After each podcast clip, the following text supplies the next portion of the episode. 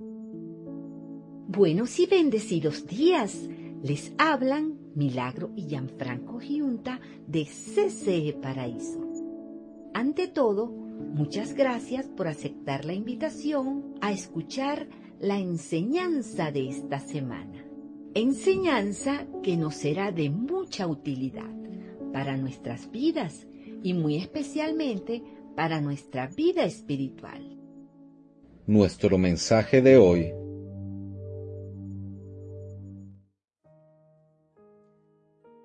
solos. Feliz y bendecido domingo, amada familia Iglesia CC Paraíso. Hoy, de nuevo con ustedes, llevándoles este interesante mensaje, mensaje que pusimos por nombre Solos. Esperamos, en el nombre de Jesús de Nazaret, que sea para edificación, consolación y exhortación de todas las personas que aman a Dios. En Netflix y en algunos canales de televisión hay una serie bien interesante, trata sobre unos expertos en sobrevivencia. Estas son personas que acceden voluntariamente a que los dejen en lugares muy remotos y salvajes de distintas partes del mundo. El asunto es que solo los dejan con 10 artículos para sobrevivir, un cuchillo, quizá un pequeño serrucho, un encendedor de fuego de hierro, anzuelos y cosas así muy básicas.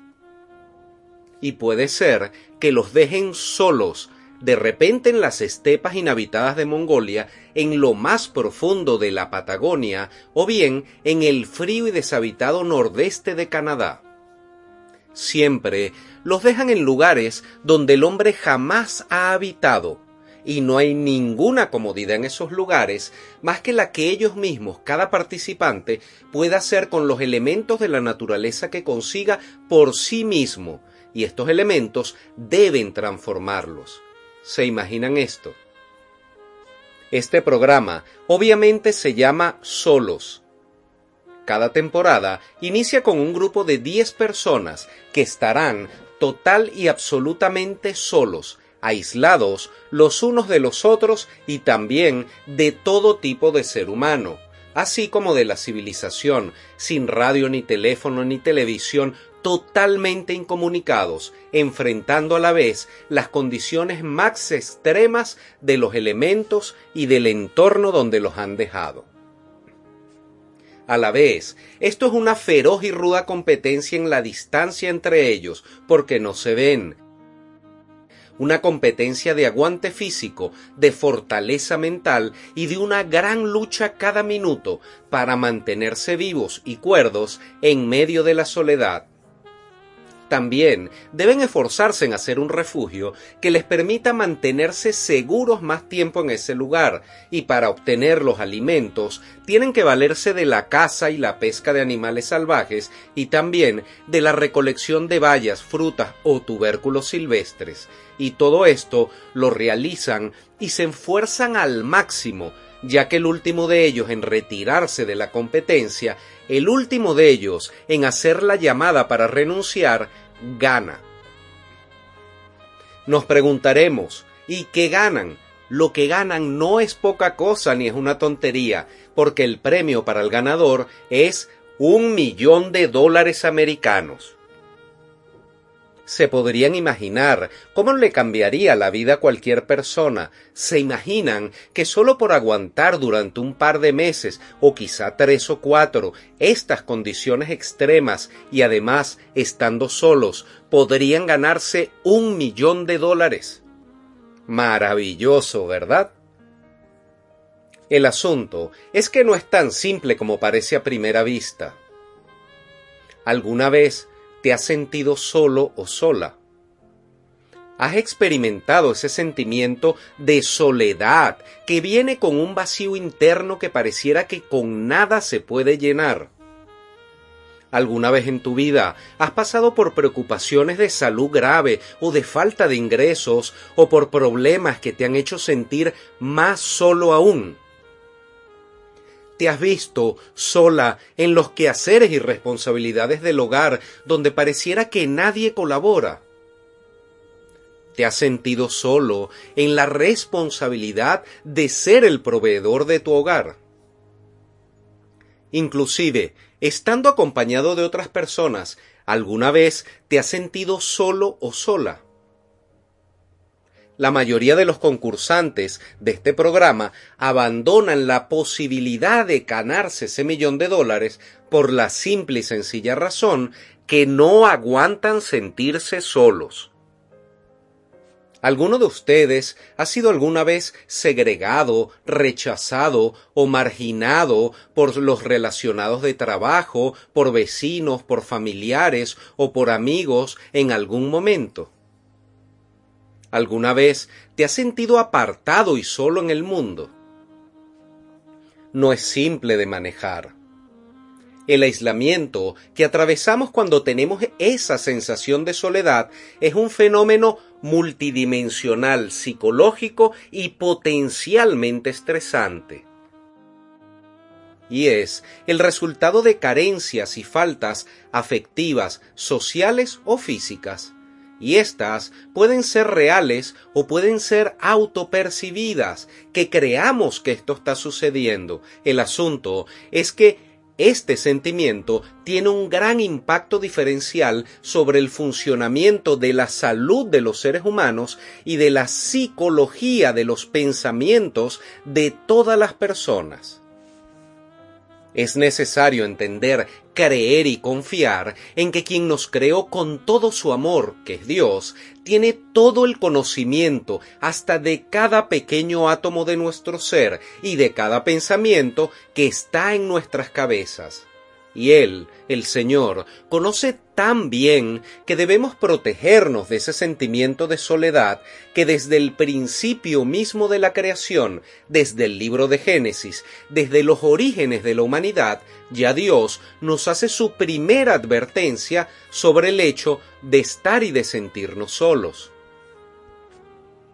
Génesis 2.18 Luego dijo Dios, no está bien que el hombre esté solo, voy a hacerle alguien que lo acompañe y lo ayude.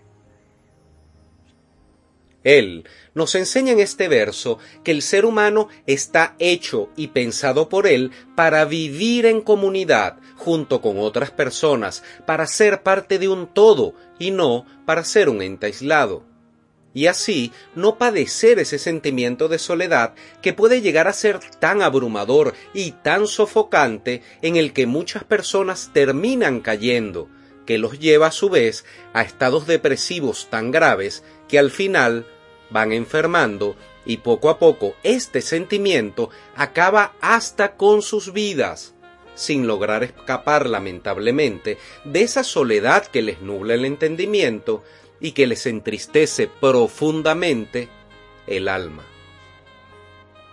Según una importante encuesta mundial, una de cada cuatro personas siente soledad y esto es verdaderamente alarmante porque significa que el 25% de la población mundial, una cuarta parte de la población mundial, sufre y padece de este sentimiento que afecta tan gravemente las vidas, las relaciones, los pensamientos y la salud de las personas. Muchas veces podríamos caer en el error, especialmente cuando nos sentimos solos, cuando tenemos el sentimiento de soledad, de pensar que Dios no nos entiende, que Dios no conoce nuestra soledad, que Él no tiene ni idea de nuestros vacíos internos, que Él no sabe ni conoce de la debilidad que viene en nuestra mente, en nuestro corazón y hasta en nuestros cuerpos con la soledad. Pero hermanos, no es así.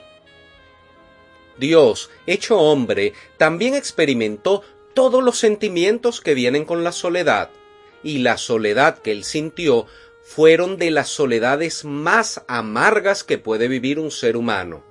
Las vivió y padeció, además, más de una vez, y por ello Él siempre nos entiende y sabe y conoce a la perfección por lo que cada uno de nosotros estamos atravesando en nuestros pensamientos y en nuestros corazones cuando nos sentimos solos. Antes que apresaran a Jesús, él invitó a sus más cercanos discípulos, Pedro, Santiago y Juan, a que lo acompañaran para orar en el Getsemaní. Esa misma noche en que lo apresarían, los invitó y al terminar Jesús sus primeras oraciones, no había pasado ni siquiera una hora, y Jesús se acercó a sus amigos que le acompañaban a unos metros de distancia y los encontró, adivinen cómo, durmiendo. Mateo 26, 40, 41 Jesús regresó a donde estaban los tres discípulos y los encontró durmiendo. Entonces le dijo a Pedro, ¿No han podido quedarse despiertos conmigo ni siquiera una hora? Y luego Jesús les recomendó, No se duerman, oren para que puedan resistir la prueba que se acerca. Ustedes están dispuestos a hacer lo bueno, pero no pueden hacerlo con sus propias fuerzas. Habiendo dicho esto, Jesús se retiró a orar nuevamente, y al volver un rato después, nuevamente sus tres amigos se habían quedado profundamente dormidos. Y esto se sucedió una vez más aquella misma noche, y cuando llevaban detenido a Jesús, los tres amigos que le acompañaban lo abandonaron. Del miedo salieron huyendo y le dejaron totalmente solo. Así que Jesús, en el Getsemaní, sintió la soledad en la carne. La Biblia nos narra que al terminar el juicio de Jesús ante Poncio Pilatos, quien era el prefecto romano de la provincia de Judea, estando él atado en el patio del cuartel militar romano, lo desnudaron y fue golpeado salvajemente hasta desgarrarle la piel y le dieron latigazos hasta que se le veían las costillas.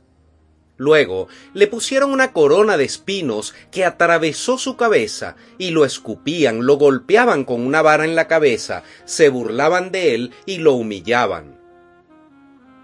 Él no estaba solo físicamente en ese momento, ya que estaba rodeado de soldados romanos que lo agredían, mas aún así estaba en un estado absoluto de soledad e indefensión ante aquel injusto y brutal castigo.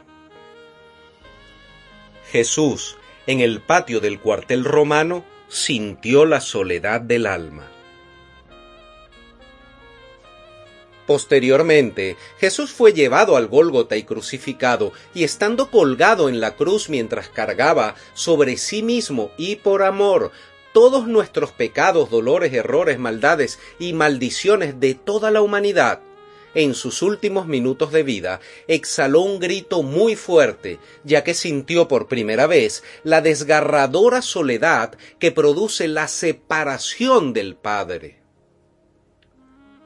Mateo 26:46 A esa hora Jesús gritó con mucha fuerza, Elí, Elí, lema sabactani. Eso quiere decir, Dios mío, Dios mío, ¿por qué me has abandonado? Así que Jesús, clavado en la cruz y antes de morir, sintió la soledad en el espíritu. El sentirnos solos es una realidad que experimentamos todos los seres humanos, de hecho, muchas veces, y se manifiesta como un profundo sentimiento de vacío, de tristeza y de desesperanza dentro de nosotros.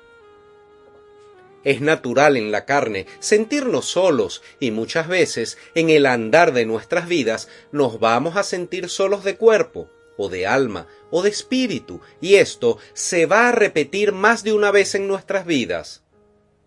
Y es precisamente por ello que Jesús, de forma voluntariamente amorosa, aceptó vivir y atravesar por ese gran dolor de experimentar tanta soledad en tan corto tiempo, por amor a nosotros y como él mismo, en carne propia, experimentó la soledad más desgarradora, podemos tener la certeza que Jesús sí puede entendernos.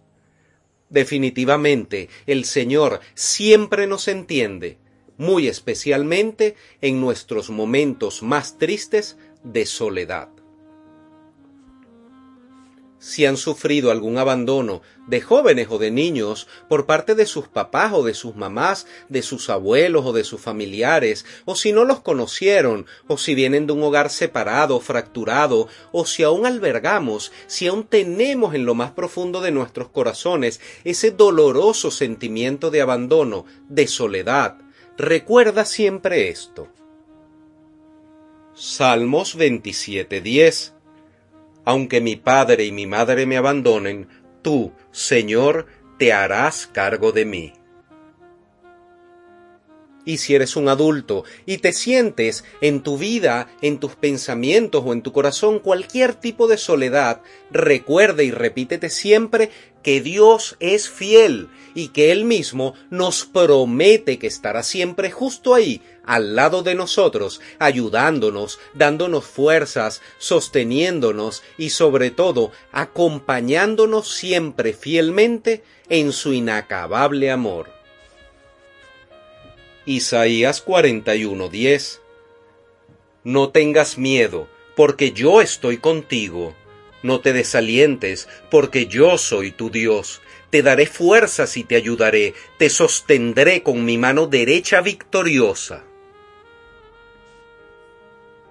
Hermanos, hermanas, les invitamos hoy a que cada vez que tengamos algún sentimiento de soledad, por pequeño que éste sea, a que cada vez que nos sintamos solos, tomemos ese sentimiento, ese malestar, ese vacío, y nos repitamos una y otra vez que no estamos solos, ya que con seguridad Dios está con nosotros, porque Él es fiel de formas que ni llegamos a conocer, y nos ama de tantas maneras que no podríamos comprender en su totalidad.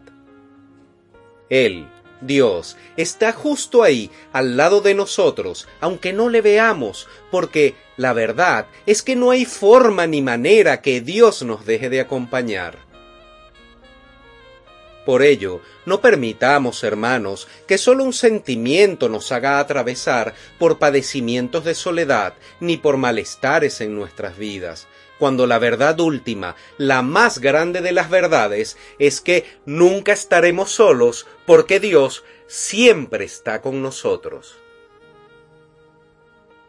Para despedirnos por hoy, si consideras que este mensaje puede ser de ayuda a algún amigo, familiar o conocido, reenvíaselo, que muy probablemente esta persona podrá entender que no está solo. Amén y amén. Amén Si este mensaje ha sido de edificación para tu vida y deseas comenzar o reforzar una intimidad más fructífera con Dios, te invitamos a que se comuniquen con nosotros por el Instagram arroba ccparaíso o por WhatsApp más 58 424 223 164 feliz y bendecida semana les desea Comunidad Cristiana en Manuel Paraíso. Hermanos de mi corazón, hemos culminado por hoy. Dios les bendiga grandemente y en abundancia. Les amamos en el amor de Cristo y les invitamos a escuchar la próxima semana el mensaje de CCE Paraíso. CCE Paraíso, más que una iglesia, somos una gran familia feliz.